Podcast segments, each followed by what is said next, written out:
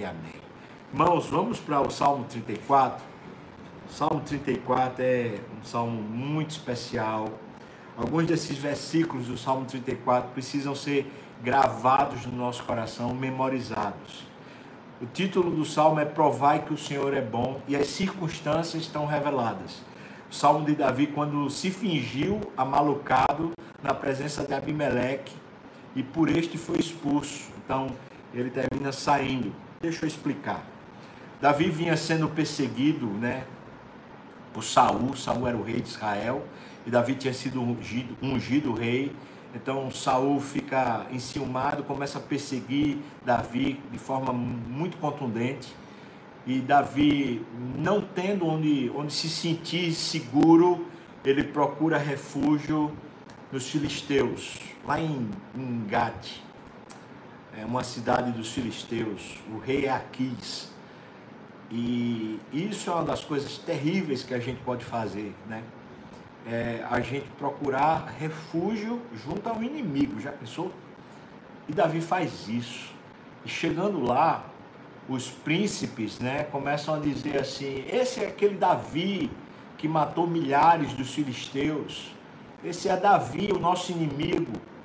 E na hora que ele ouve os comentários, Davi começa a se fingir de maluco ele começa a, pegar os postigos da, das portas e começa a machucar e ferir, e se ferir com os postigos da porta também.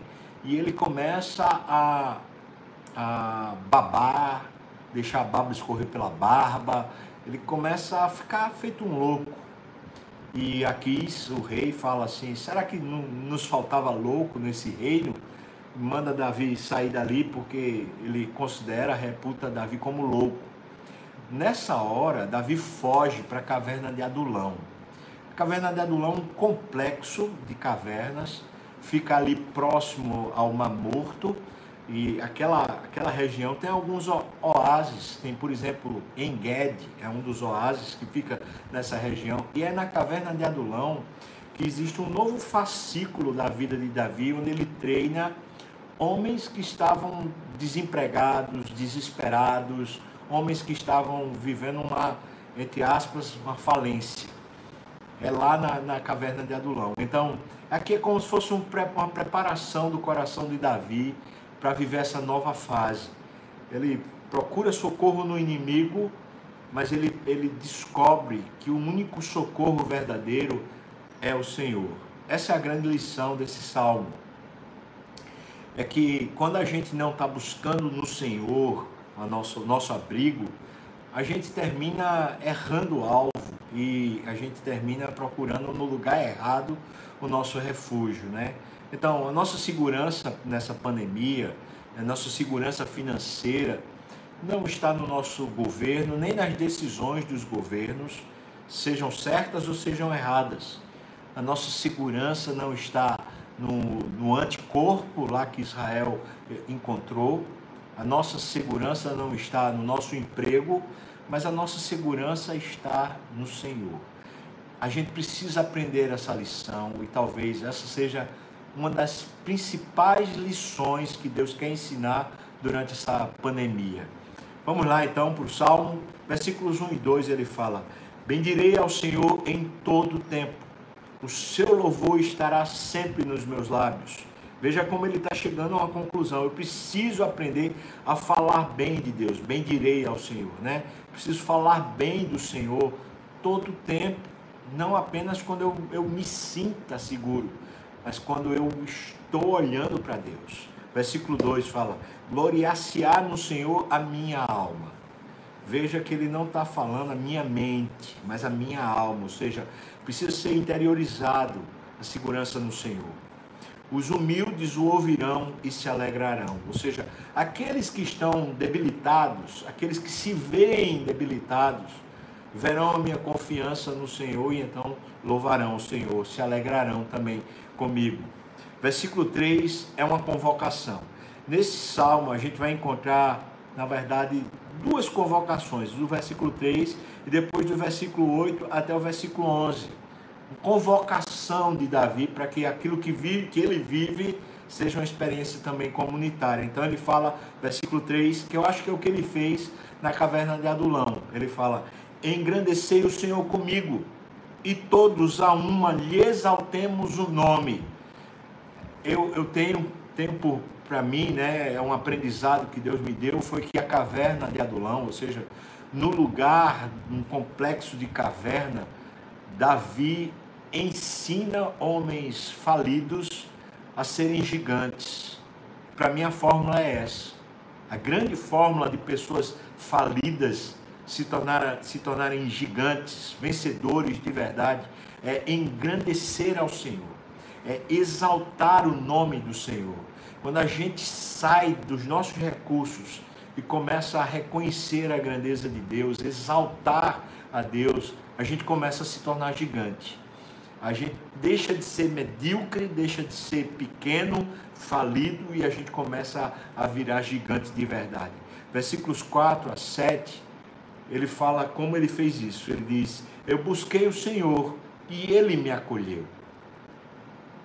Você tem buscado ao Senhor? Vou, vou perguntar assim, por favor, não é uma, uma forma assintosa, mas é um recurso didático que eu vou falar agora. Quais são as provas que você me daria de que você tem buscado ao Senhor? Como é que você poderia se convencer de que tem buscado ao Senhor? É claro que você não vai me responder isso objetivamente, mas eu peço que você responda aí para você. Você tem provas de que tem buscado ao Senhor? Porque ele está falando, eu busquei o Senhor e ele me acolheu. E a ideia de acolhimento é justamente essa ideia de segurança. Veja que ele diz, continua o salmo: livrou-me de todos os meus temores. Ele estava morrendo de medo, foi buscar refúgio no inimigo. Agora ele está numa caverna e ele se sente seguro. Existem os salmos, desculpe, irmão. Existem os salmos de caverna. Esses salmos de caverna usam normalmente as letras hebraicas que parecem uma caverna. É porque esses salmos é buscando esse acolhimento, dizendo que Deus é como se fosse um, um grande, uma grande caverna que acolhe a gente. Ele está dizendo isso, o Senhor me, me livrou dos meus temores. Agora, lembra, irmão, temor é uma coisa interna. A gente pode não ter perigo nenhum fora e a gente pode sentir temor dentro. Então ele está falando que Deus livrou foi dentro dele. Versículo 5 fala: Contemplai-o e sereis iluminados. Veja que agora ele está falando para quem está ouvindo ele: Contemplai-o e sereis iluminados, e o vosso rosto jamais sofrerá vexame. Eu guardei para mim esse versículo. Esse é um versículo que eu tenho assim na minha, na minha mente continuamente. Toda vez que eu começo a ficar amedrontado, toda vez que eu começo a me sentir é, é, oprimido, eu falo: contemplai-o e sereis iluminados. Contemplai-o e o vosso rosto jamais sofrerá vexame. Você me ouve? Olhar para Deus. Isso, é, isso não é coisa de, de uma pessoa que, que tem imaginação. Isso é coisa de alguém que tem fé. Deus está diante de mim, eu posso vê-lo. Ele contemplai-o versículo 6 fala: Clamou este aflito e o Senhor o ouviu e o livrou de todas as suas tribulações.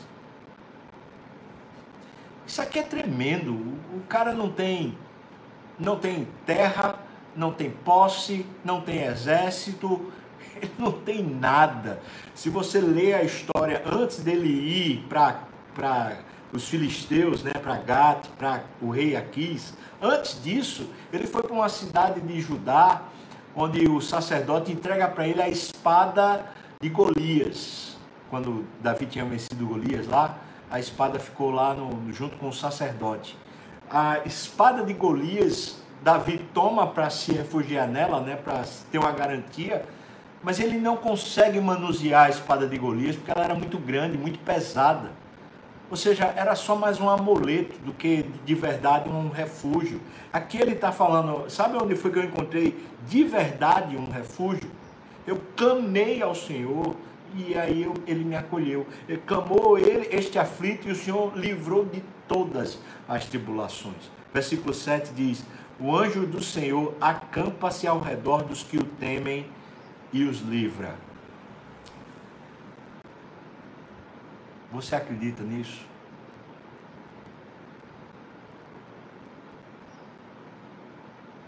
aqui é só uma questão de fé. Quem está ao seu redor é o anjo do Senhor. E ele livra. Essa é a nossa segurança. É o acolhimento, é como se fosse uma caverna que lhe protege por todos os lados. Por cima, por baixo, por trás, pela frente, pelos lados, por todos os lados estamos protegidos. Então ele chama de novo, versículos 8 a 11, ele fala: Ó, oh, provai e vede que o Senhor é bom. Provai. Poucas vezes na Bíblia ela nos chama para provar o Senhor, para pedir prova ao Senhor. Pois peça, provai e vede que o Senhor é bom. Bem-aventurado o homem que nele se refugia. Em alguns momentos da minha história, em alguns momentos, eu falei para Deus: Senhor Deus, eu estou precisando de um sinal. Lembro-me muito bem de um momento no meu ministério onde eu estava me sentindo extremamente inseguro, extremamente inseguro. Eu falei, Deus, eu estou precisando de um sinal seu, eu preciso. E, e, eu tive esse sinal. Deus, Deus chegou junto e me fez viver e experimentar coisas que eu nunca tinha provado na minha vida. Até hoje esse negócio ficou como uma marca da presença do anjo do Senhor me guardando. Peça prova. Peça porque Deus vai lhe dar. A, bondade do Senhor vai ser provada para você. Olha, talvez você esteja né, aperreado com questão financeira. Peça prova. Seja fiel ao Senhor e peça prova. Ele diz para a gente, por exemplo, é, me entregue os dízimos e me prove para ver se eu, eu sou, não sou o dono do, do, do, do, tesouro, o dono da prata, o dono do ouro. Me prove. Continua.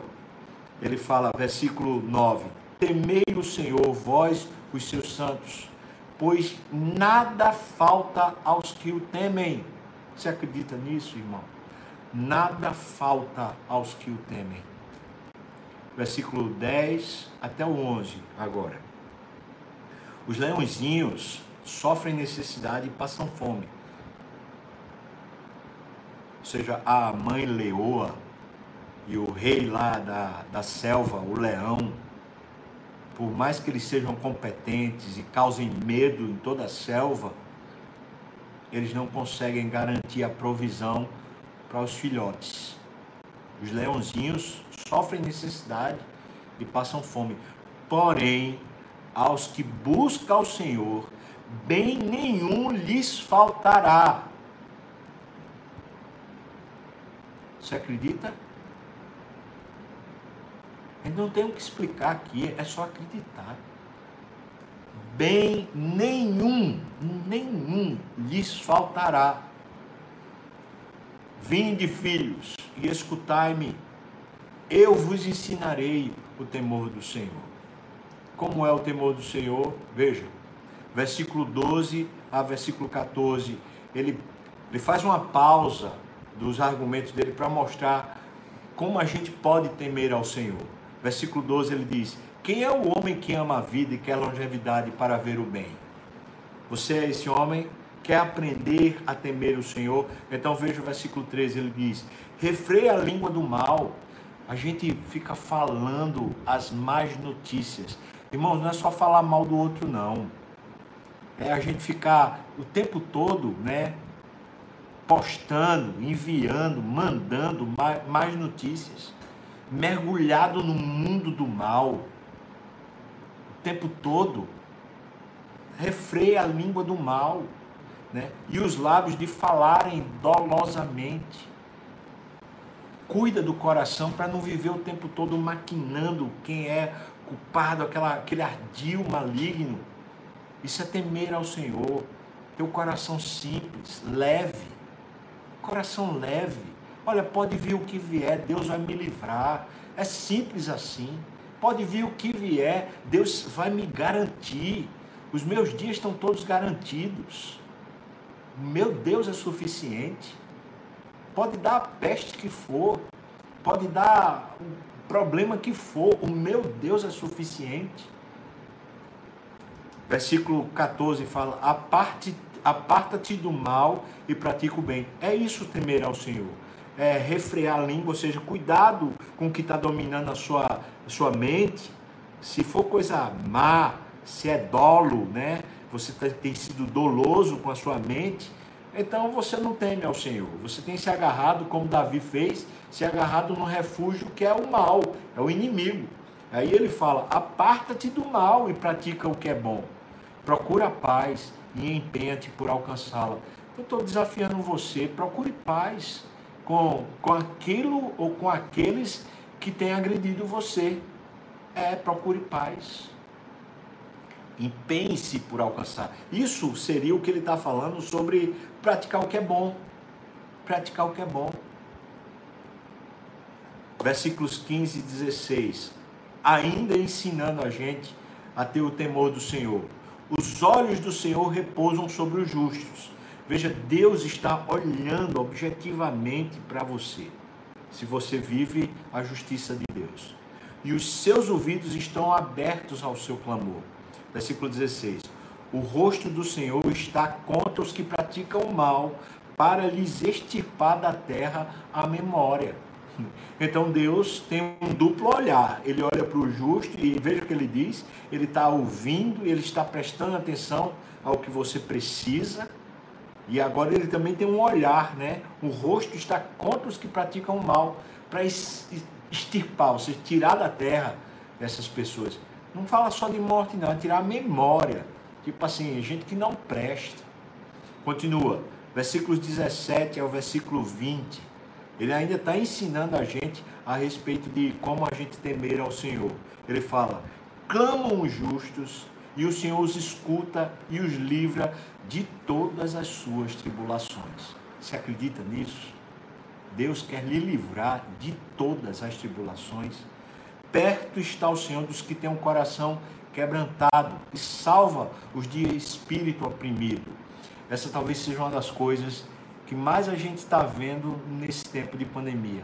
Pessoas de espírito oprimido, uma angústia, fala assim, é aqui dentro, eu não sei explicar. Deus salva a gente assim.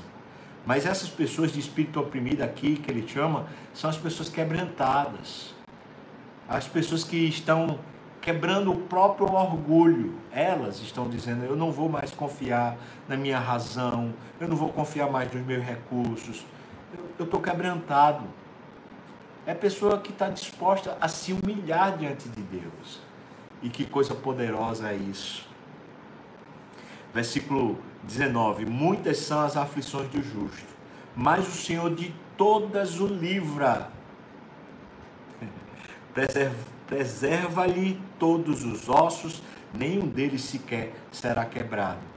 Essa expressão do versículo 20 é a expressão que depois é lembrada nos evangelhos na morte de Jesus, mostrando que Jesus era o justo e por isso nenhum dos seus ossos foi, foi quebrado, porque ele ensina a gente o temor do Senhor. Interessante, né?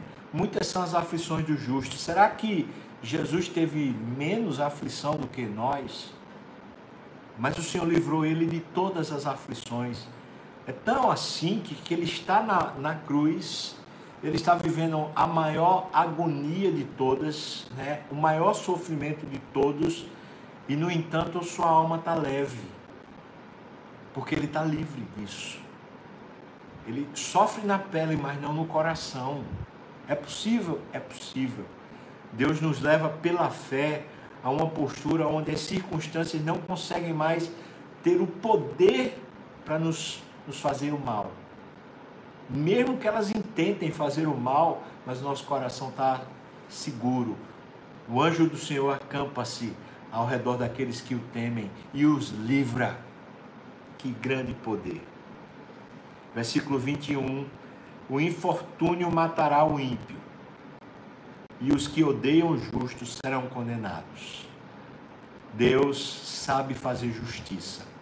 E o versículo 22: O Senhor resguarda a alma dos seus servos, dos que nele confiam, nenhum será condenado. Aleluia. Você acredita nisso, irmão? Veja, O Senhor resgata a alma dos seus servos, dos que nele confiam, nenhum será condenado. Contemplai-o e sereis iluminados. Contemplai-o e o vosso rosto jamais sofrerá vexame. Aleluia. O Senhor habita com o humilde, com o contrito, com o abatido, com o oprimido. Se a gente se humilha diante do Senhor, grande é a sua fidelidade para nos levantar. Esse salmo me parece ser uma grande convocação a gente fazer uma escolha. Onde é que a gente vai confiar? Ou melhor, quem, em quem a gente vai confiar? Nas notícias, nos recursos humanos ou na mão do Senhor? Se é na mão do Senhor, vamos buscar. Vamos buscar. Clama, clamou este aflito e o Senhor livrou de tudo. Está aqui no Salmo. Está falando que não vai faltar nada, nenhum bem vai faltar aos que são, os que buscam o Senhor, aos que têm o coração justo. Não vai faltar, está aqui no Salmo. Que fidelidade é essa? Vamos orar, irmãos. Vamos colocar diante do Senhor. A gente vai cantar mais uma música e no final eu vou orar, né, para a gente poder se despedir. Bom demais a gente estar tá junto.